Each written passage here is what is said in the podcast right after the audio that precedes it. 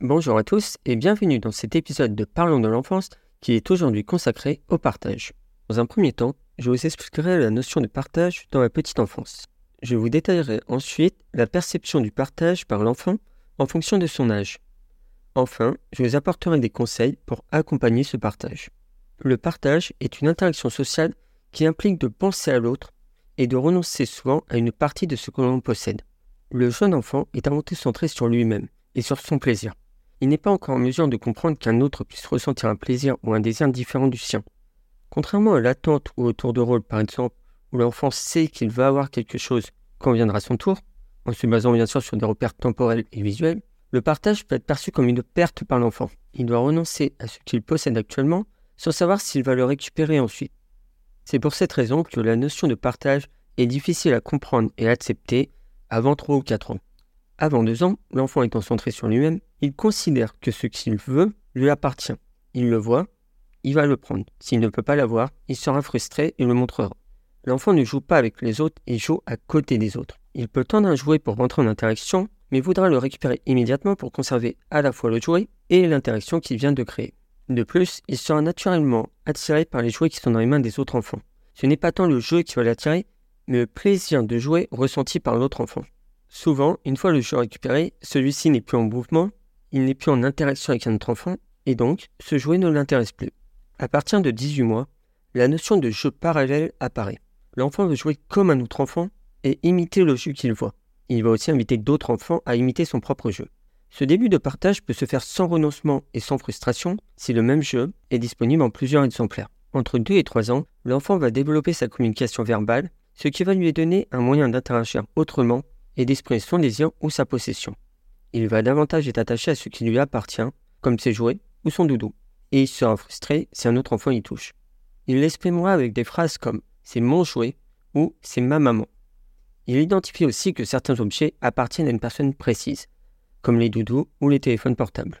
Il joue davantage au même jeu qu'un autre enfant, mais toujours avec une frustration s'il doit renoncer à une partie du jeu qu'il tient en main. Entre 3 et 4 ans, l'enfant peut prendre en compte le désir et le plaisir d'un autre individu, et il développe son empathie. Le partage lui apparaît alors comme un moyen de jouer ensemble ou de faire plaisir à autrui. Il communique davantage et il peut élaborer lui-même des stratégies plus complexes pour obtenir ce qu'il veut. Par exemple, proposer un jeu pour récupérer un autre. Entre 4 et 5 ans, l'enfant comprend que le partage est une interaction qui permet d'avoir de bonnes relations avec d'autres individus et de se faire des amis. Il apprécie davantage les jeux en groupe et l'enfant peut aussi comprendre l'importance qu'un objet peut avoir pour une autre personne.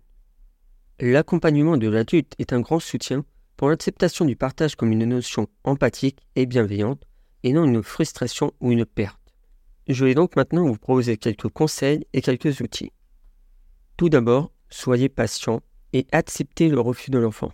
Si l'enfant voit le partage comme une contrainte ou une obligation, cela l'incitera à le voir de manière négative et à ne pas le faire spontanément. Verbalisez à l'enfant la notion d'appartenance, dès que vous en avez l'occasion.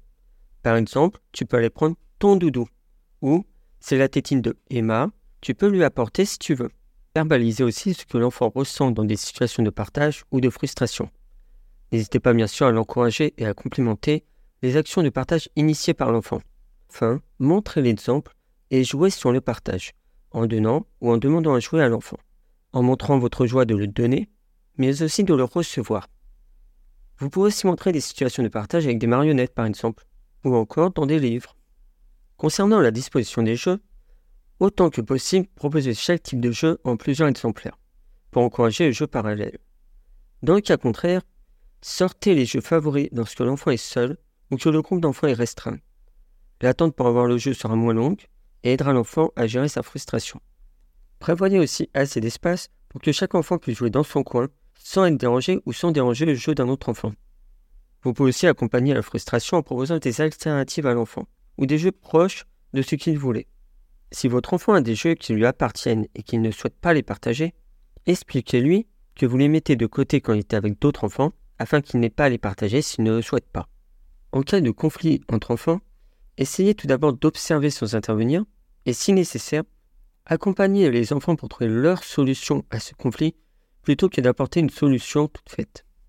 J'espère que cet épisode aura répondu à vos attentes et vous aidera à faire du partage une interaction bienveillante. Merci de votre écoute et à bientôt